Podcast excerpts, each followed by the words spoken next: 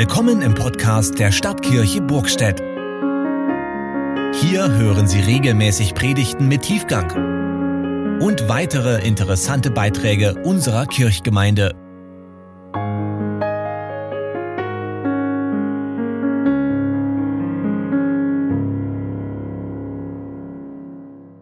Wir hören jetzt die Lesung aus Kolosser 4, die Verse 2 bis 6. Seid ausdauernd im Gebet voll Dankbarkeit gegenüber Gott und ohne in eurer Wachsamkeit nachzulassen. Betet zugleich auch für uns, dass Gott uns eine Tür öffnet für das Wort und wir die Botschaft vom Geheimnis des Christus weiter bekannt machen können, für die ich auch im Gefängnis bin. Betet, dass diese Botschaft so klar verkündet wird, wie es sein sollte. Verhaltet euch klug im Umgang mit den Menschen, die keine Christen sind und nutzt die Gelegenheiten, die Gott euch gibt. Eure Worte seien immer freundlich und mit Salz gewürzt, damit ihr wisst, wie ihr jedem Einzelnen antworten sollt. Ich möchte in die Predigt einsteigen mit einer Bitte an deine Fantasie. Stell dir mal vor, ihr würdet hier in Burgstedt Gemeindewachstum erleben. Es kämen Leute dazu. Die Zahlen würden steigen, die Kirche wäre voll und die Gemeinderäume bald zu klein. Das wäre doch toll, oder? Das ist doch etwas, was wir Christen uns alle wünschen, dass Menschen zur Gemeinde dazukommen. Wie das aber oft mit Wunsch und Wirklichkeit ist, so ist es leider auch hier. Die Realität sieht anders aus. Die Zahlen sinken wir werden weniger. Nun kann oder muss man die Frage stellen, woran das liegt, dass wir weniger werden. Ich denke, es gibt vor allem drei Gründe.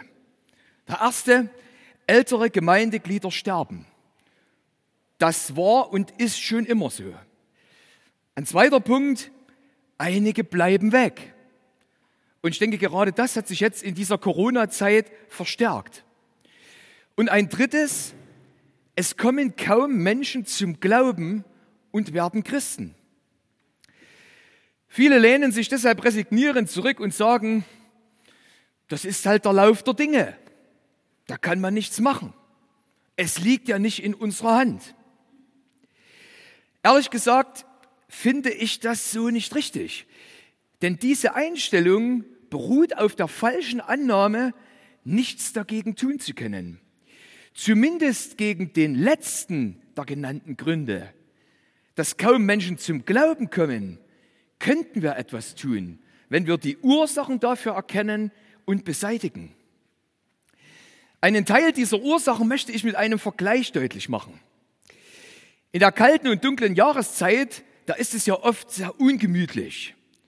Wenn es draußen regnet, stürmt und kalt ist, dann ist es innen in unseren Wohnungen und Häusern besonders schön.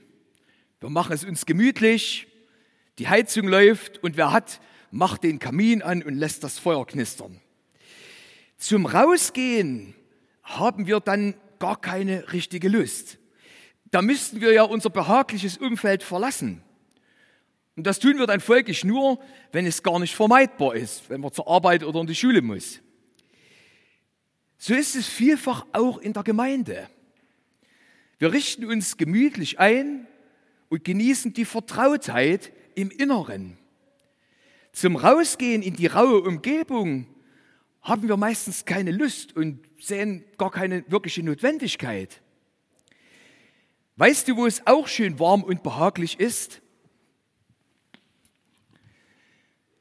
In einer Thermoskanne.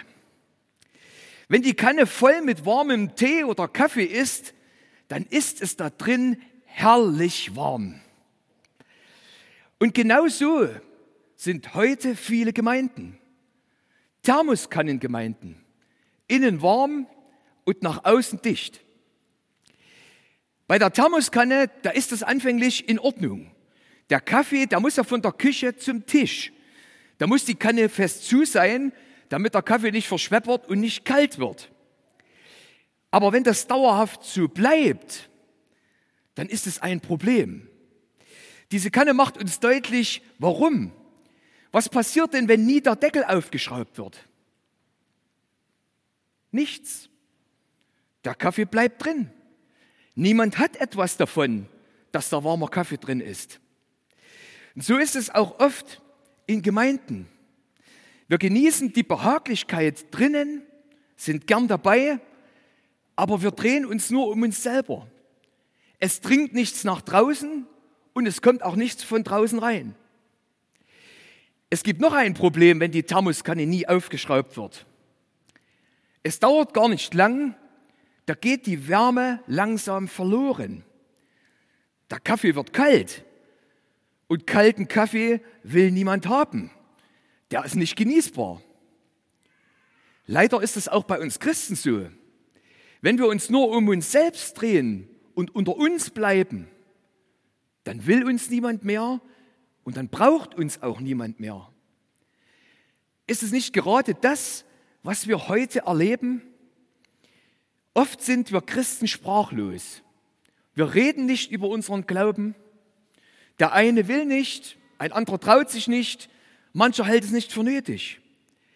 Vom Glauben ist in unserem Leben oft nichts zu sehen und nichts zu hören.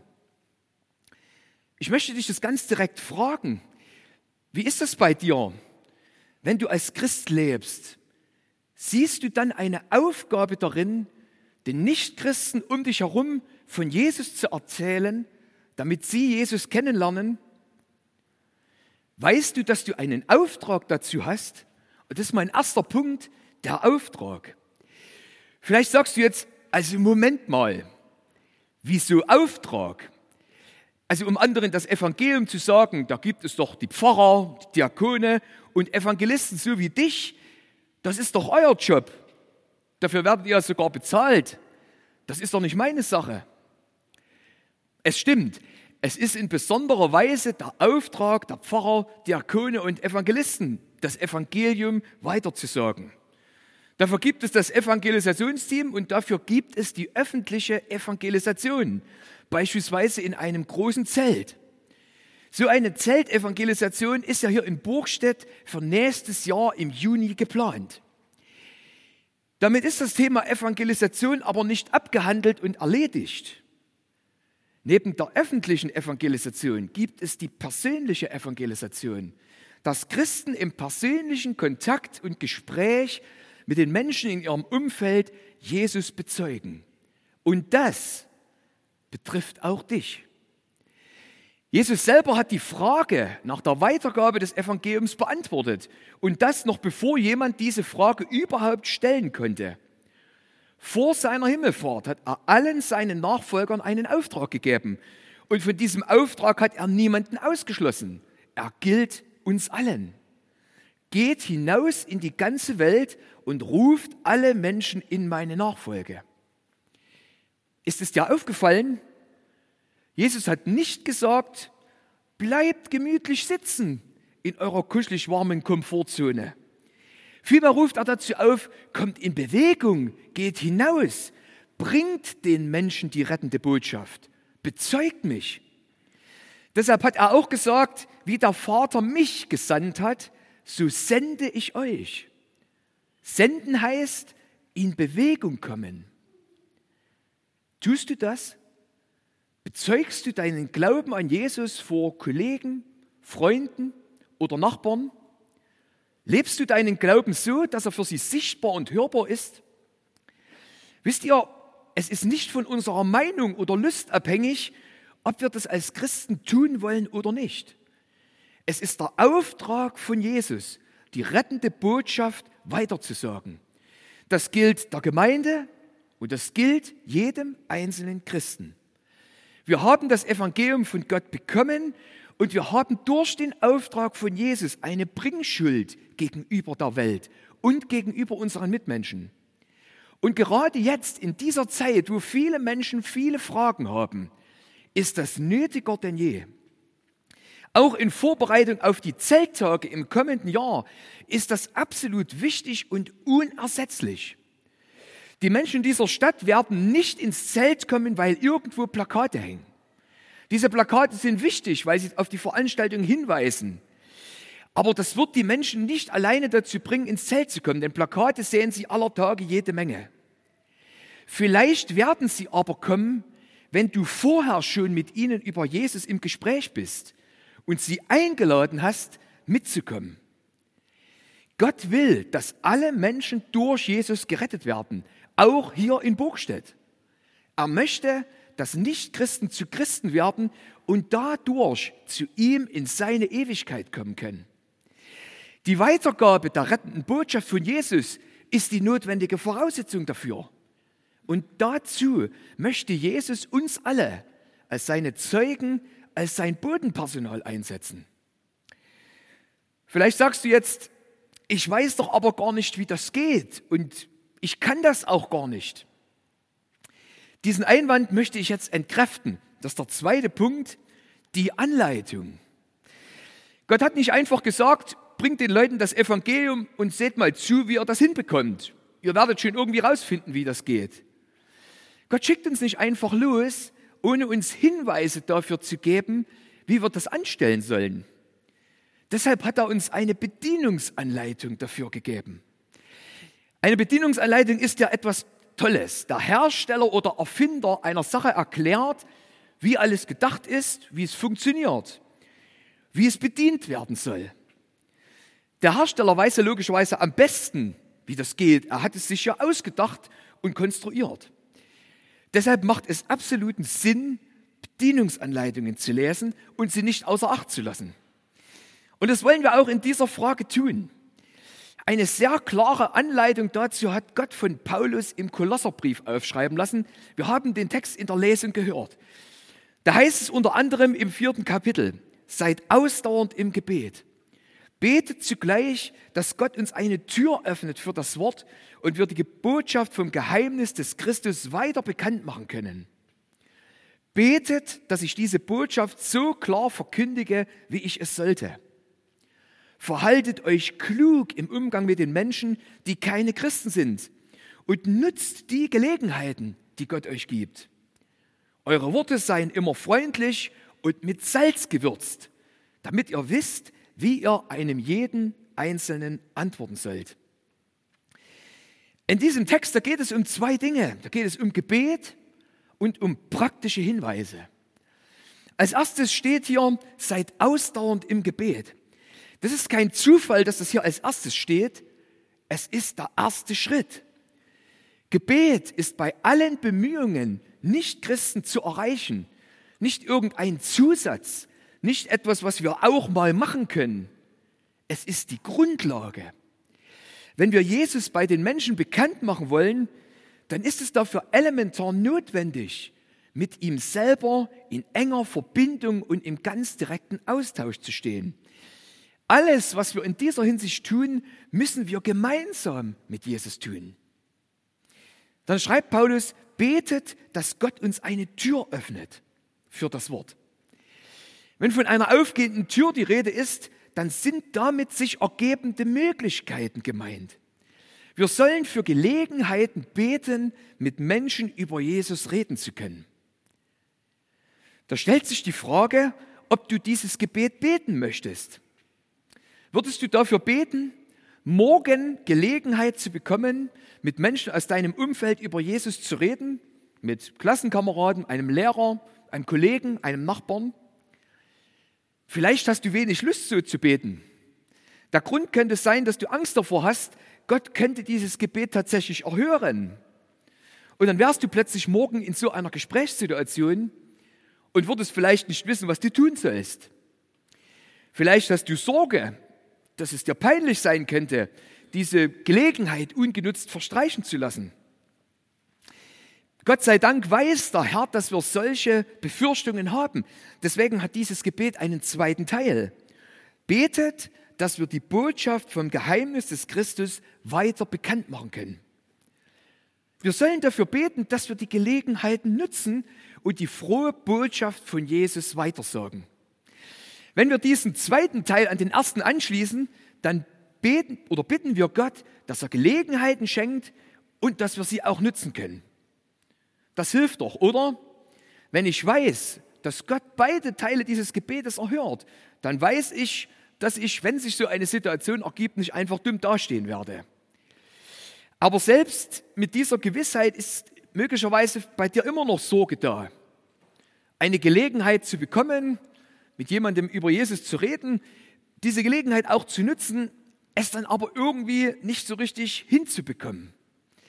Mir ist das schon passiert, dass ich so ein Gespräch führen konnte und danach den Eindruck hatte, es irgendwie nicht wirklich gut gemacht zu haben. Gott weiß auch das. Deswegen gibt es einen dritten Teil dieses Gebets. Betet, dass ich diese Botschaft so klar verkündige, wie ich es sollte. Das heißt nichts anderes, als dass wir dafür beten sollen, dass es uns gelingt, Jesus verständlich bekannt zu machen. Merkst du, wie wichtig es ist, diese drei Bitten zusammenzusehen? Wir müssen dafür beten, dass Gott uns Gelegenheiten gibt, mit Menschen über Jesus zu reden. Dafür, dass wir diese Gelegenheiten nutzen und dafür, dass es uns gelingt. Gott kann und will uns all das geben, was wir dazu brauchen. Und das hat einen tief logischen Grund. Er hat uns ja dazu beauftragt. Und nun enthält er uns nicht das vor, was wir brauchen, um seinen Auftrag auszuführen. Jeder gute Auftraggeber gibt seinen Mitarbeitern die passende Ausrüstung, um den Auftrag ausführen zu können. Wenn schon Menschen so sind, dann Gott erst recht. Wir können ihm vertrauen und damit rechnen, dass er diese Bitten erhört. Mit dem letzten Wort in Vers 4, da wird nochmal deutlich, dass es nicht von unserer Lust oder Laune abhängt. Da beschreibt Paulus, wie ich es sollte. Paulus soll. Er ist beauftragt. Und das gilt auch für uns. Kommen wir dazu, was Gott uns über die richtige Art und Weise sagt. Das Solle ist, dass es der Herr nicht nur bei theoretischen Hinweisen belässt, sondern dass er uns auch ein praktisches Beispiel gibt, damit wir sehen, wie es gehen kann. Jesus selber liefert uns ein wunderbares Beispiel, wie man mit Nichtchristen ins Gespräch kommt und sie zu Jesus einlädt. Und das ist der dritte Punkt, das Beispiel. Als Jesus mit seinen Jüngern unterwegs ist, da kommen sie zur Mittagszeit an einen Brunnen. Jesus setzt sich hin, ruht sich aus und die Jünger gehen in den nahegelegenen Ort, um etwas zu essen zu besorgen. Plötzlich kommt eine Frau zu dem Brunnen. Das war sehr ungewöhnlich. In der Mittagshitze ging eigentlich niemand dahin. Normalerweise erst in der Kühle des Abends. Es hatte einen Grund. Die Frau war stadtbekannt. Sie lebte im Ehebruch, hatte schon mehrere Männer. Deshalb wollte sie den anderen aus dem Weg gehen, um das Gerede zu vermeiden. Deshalb kommt sie zu einer Zeit, wo sie normalerweise allein am Brunnen wäre. Jesus wusste das. Er redet sie aber nicht an und sagt, na, was machst du denn um diese Zeit hier? Hast du irgendein Mist gebaut und willst den anderen aus dem Weg gehen? Mit solchen Worten, da hätte Jesus die Gelegenheit verdorben. Das tut er aber nicht. Jesus verhält sich klug, sodass sein Verhalten nicht abstoßend, sondern einladend ist. Und genau das ist uns hier als erster Hinweis gegeben. Verhaltet euch klug im Umgang mit den Menschen, die keine Christen sind. Gott ruft uns dazu auf, klug zu handeln. Das ist nicht abhängig vom persönlichen IQ oder vom Alter. Wir alle haben von unserem Schöpfer mit dem Gehirn und dem Verstand die Fähigkeit zum Denken bekommen. Das können und sollen wir gebrauchen und entwickeln, so gut es jeder mit seinen Gegebenheiten und Begabungen kann. Was uns vielleicht fehlt, das können wir im Gebet von Gott erbitten. Als nächstes heißt es dann bei Paulus, nutzt die Gelegenheiten, die Gott euch gibt. Wenn sich eine Gelegenheit ergibt, sollen wir sie so gut wie möglich nutzen. Und Jesus macht genau das. Er nutzt die Gelegenheit, die sich bietet, als die Jünger weg sind und er mit der Frau alleine ist. Er spricht sie an und bittet sie, ihm etwas zu trinken zu geben. Die Frau reagiert überrascht, dass er mit ihr redet. Das war damals nicht üblich, dass Männer einfach so Frauen angesprochen haben. Außerdem wollte wegen ihres Lebenswandels sonst niemand mit ihr reden, allenfalls über sie. Gibt es solche Menschen nicht auch in unserem Umfeld, mit denen niemand reden will? Klassenkameraden, die gemobbt werden oder Kollegen, die komische Angewohnheiten haben? Menschen am Rand der Gesellschaft? Die Frau geht auf das Gespräch ein und fragt zurück, wer er ist, wenn er einfach so mit ihr redet. Jesus beantwortet das ganz geschickt. Er sagt, wenn du wüsstest, wer ich bin, dann würdest du mich um etwas zu trinken bitten und ich würde dir lebendiges Wasser zu trinken geben. Mit dieser Antwort, da macht Jesus die Frau neugierig. Und das ist das Beste, was passieren kann. Gelegenheiten zum Gespräch werden am besten genutzt, wenn wir erreichen, dass der andere neugierig wird und mehr wissen will. Wenn er ermutigt wird, weiter darüber nachzudenken und der Sache auf den Grund zu gehen. Und genau das macht Jesus uns hier vor. Und damit ist die Gesprächstür geöffnet. Wir kehren zum Text von Paulus zurück. Vers 6 gibt uns drei praktische Hinweise. Als erstes sagt er, eure Worte seien immer freundlich. Freundlichkeit ist ein weiterer Gesprächsöffner. Wer redet schon gerne mit einem permanent unfreundlichen Menschen? Wie ist das bei uns? Gehen wir freundlich mit anderen um? Es reicht nicht, das ab und zu mal zu machen, wenn uns gerade mal so ist oder wir gute Laune haben. Hier steht, dass wir das immer tun sollen. Was wir weitergeben wollen, das ist ja eine Botschaft der Gnade, der Liebe und der Versöhnung. Und das müssen wir so vermitteln, dass auch genau das deutlich wird. Wenn wir Menschen von Gottes Liebe erzählen wollen, dann muss diese Liebe gleichzeitig auch an uns sichtbar sein.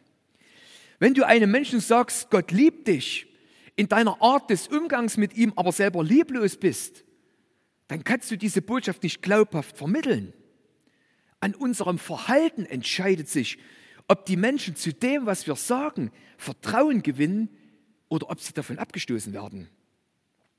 Das Herz, das, der Kern des Evangeliums ist die rettende Liebe Gottes zu uns Menschen. Und diese muss auch unseren Umgang prägen. Jesus macht uns das hier vor. Er begegnet dieser Frau ganz freundlich und mitfühlend. Er weiß, was mit ihr los ist. Er könnte ihr ihr Fehlverhalten vorwerfen, aber das tut er nicht. Er spricht sie freundlich an. Und das, obwohl Jesus als Jude und die Frau aus Samarien zu unterschiedlichen Volksgruppen gehörten, die sich auch noch mit Abneigung gegenüberstanden. Und wisst ihr, genau das macht die Frau offen für ein Gespräch. Jesus möchte diese Frau gewinnen. Das ist sein Anliegen. Und deshalb begegnet er ihr mit gewinnender Freundlichkeit. Wenn man uns eine Liebe zu den Menschen abspürt, dann wird das, was wir sagen, einladend und anziehend. Das heißt allerdings nicht, dass wir nur seicht und belanglos sein sollen in dem, was wir sagen. Echte Liebe verschweigt die Wahrheit nicht. Deswegen heißt es in diesem Vers auch, dass unsere Worte mit Salz gewürzt sein sollen. Ohne Salz schmeckt jedes Essen fad. Salz macht das Essen würzig. Es bringt den Geschmack des Essens erst zur Geltung. Wer schon mal beim Essen kochen das Salz vergessen hat, der weiß, dass da beim Essen keine Freude aufkommt. Es schmeckt nicht, es fehlt einfach etwas. Und dieses Bild kann man sehr schön übertragen. Unsere Rede soll nicht fade, lasch und ungewürzt sein. Vielmehr soll sie ordentlich mit Salz gewürzt sein, damit der Inhalt zur Geltung kommt, seinen Geschmack und seine Bedeutung entfalten kann. Jesus will mit dieser Frau nicht nur belanglos über irgendetwas reden, das Wetter oder so. Deshalb würzt er seine Worte und macht sie damit relevant. Er redet vom lebendigen Wasser. Er sagt, dass der, der davon trinkt, nie mehr durstig sein wird. Und dass er selber derjenige ist, der es geben kann. Wenn Essen gut gewürzt ist und gut schmeckt, dann wollen wir ganz oft mehr davon haben und nehmen Nachschlag. Zumindest ist es bei mir so. Auf die gleiche Weise macht gewürztes Reden Appetit auf mehr. Es macht neugierig. Und genau das passiert bei der Frau. Sie fängt an, Fragen zu stellen. Sie will mehr wissen. Es kann ein guter Anfang sein, mit Menschen über alles Mögliche zu reden. Dabei kann es aber nicht bleiben. Es muss Inhalt dran. Ansonsten bleibt es fade und bedeutungslos. Salz hat aber noch eine andere Wirkung. Wer schon mal eine offene Wunde hatte, in welche Salz gekommen ist, der weiß, wovon ich rede. Es brennt furchtbar. Das liegt daran, dass Salz eine desinfizierende Wirkung hat. Es tötet Keime ab und beugt Entzündungen vor. So soll unser Gesprächsverhalten sein. Wir sollen einerseits freundlich sein, aber wir haben kein weichgespültes Wort weiterzusagen, sondern ein Wort, welches Sünde aufdeckt und deshalb bei den Menschen oft wie Salz in den verborgenen Wunden der Sünde brennt. Das ist der Grund, warum es so oft Widerspruch auslöst. Wenn wir liebevoll handeln wollen, dann dürfen wir das aber nicht verschweigen. Das wird auch noch an einer weiteren Eigenschaft des Salzes deutlich. Salz konserviert und bewahrt damit vor dem Verderben. Wenn Lebensmittel in Salzlauge eingelegt werden, verderben sie nicht so schnell. Gerade deshalb nennt das Evangelium die Sünde und ihre Folgen so deutlich beim Namen, damit Menschen nicht verderben, sondern zum Nachdenken kommen und umkehren. Jesus weiß bei dieser Begegnung mit dieser Frau, diese Frau lebt im Ehebruch, in der Sünde. Wenn sie nicht umkehrt und zu Jesus kommt, dann wird sie verloren gehen. Das möchte Jesus verhindern. Er will sie gewinnen und deshalb spricht er dieses Thema an. Er macht das aber nicht so, dass er ihr Vorwürfe macht und sagt, wie du lebst, das geht ja gar nicht, du musst mal dein Leben in Ordnung bringen. Vielmehr führt er das Gespräch sehr geschickt so, dass sie selber erkennt und dahinter kommt, dass sie in der Sünde lebt und Veränderung braucht. Wenn uns unsere Mitmenschen nicht egal sind und wir sie für Jesus gewinnen wollen, dann müssen wir Sünde auch beim Namen nennen. Alles andere ist lieblos. Ich möchte das an einem Beispiel deutlich machen. Wenn ich sehen würde, dass jemand bei deinem Auto am Rad die Radmuttern locker gemacht hätte, dann könnte ich dir das verschweigen, um dich nicht zu beunruhigen. Damit würde ich aber in Kauf nehmen, dass dir auf der Heimfahrt das Rad abfliegt, du einen schweren Unfall hast und vielleicht umkommst. Wäre das liebevoll? Wenn du mir wichtig bist, dann müsste ich dich doch aus Sorge auf die drohende Gefahr hinweisen. Und genau das müssen wir mit unseren Mitmenschen tun, indem wir ihnen die Wahrheit sagen und sie auf die drohende Gefahr hinweisen. Sicherlich ist das nicht das Erste, was wir tun sollten, aber es ist notwendig, wenn wir Menschen helfen wollen. Es heißt dann noch zum Schluss, damit ihr wisst, wie ihr einem jeden antworten sollt. Natürlich müssen wir den Leuten auch die entstehenden Fragen beantworten und ihnen sagen, wo sie mit ihrer Schuld hin sollen, was der Weg der Rettung ist. Jesus sagt dass dieser Frau, ohne drum herum zu reden, ich bin der Retter. Wenn du zu mir kommst, dann wirst du gerettet. Das müssen auch wir den Leuten deutlich sagen, dass es nicht egal ist, an welchen Gott sie glauben, sondern dass sie nur bei Jesus Vergebung für ihre Schuld bekommen können. Jesus ist der, an dem sich alles entscheidet. Es ist toll und mutmachend, wie diese Geschichte dann ausgeht. Lest das ruhig mal nach im Johannesevangelium im vierten Kapitel. Die Frau hat begriffen, auf was es ankommt, dass sie bei Jesus Vergebung bekommen kann, dass er der Retter ist. Und was macht sie? Sie rennt los, mitten in die Stadt hinein. Die Gründe, warum sie die anderen Leute gemieden hat, hindern sie nicht mehr. Das ist ihr komplett egal. Sie ist ihre Last los und sie wird selber zur Evangelistin. Sie erzählt allen Leuten von Jesus und fordert sie auf, mit hinaus zum Brunnen zu kommen und ihn selber kennenzulernen. Und was ist die Folge? Viele aus dieser Stadt werden Christen. Die Gemeinde wächst. Aus der Frau, die sowohl glaubensmäßig als auch gesellschaftlich eine Outsiderin war, ist eine Insiderin geworden. Und mehr noch, sie bringt andere Nichtchristen mit, damit diese auch zu Jesus kommen. Das kann passieren, wenn Gottes Bedienungsanleitung ernst genommen wird. Gott hat uns gesagt, dass wir missionarisch leben können und sollen. Und er hat, es, hat uns in Jesus ein praktisches Beispiel vor Augen gestellt. Es ist gut, richtig und notwendig, dass wir als Gemeinde, so wie heute, zusammenkommen, Gottesdienst feiern, Gemeinschaft erleben uns an der Wärme unserer Zugehörigkeit erfreuen, über unseren Glauben nachdenken und ihn stärken. Aber damit ist es nicht genug. Wir müssen nach draußen, damit verlorene Menschen die Möglichkeit der Umkehr bekommen und durch Jesus gerettet werden. Wenn wir nicht als Thermoskantruppe nutzlos und letztlich irgendwann lau oder kalt sein wollen, dann müssen wir den Deckel aufmachen, in Bewegung kommen, nach draußen gehen und jeder an dem Platz, wo er steht, etwas von dem weitergeben, was wir durch Jesus haben. Es ist kein kalter Kaffee, den wir weiterzugeben haben, keine veraltete Botschaft, die nicht mehr an die Zeit passt. Das Evangelium ist eine heiße Sache. Die Botschaft ist brandaktuell und kann auch heute noch Menschen für Jesus entzünden. Die Frage ist, ob wir Christen selber für Jesus brennen und deshalb Anzünder sein können.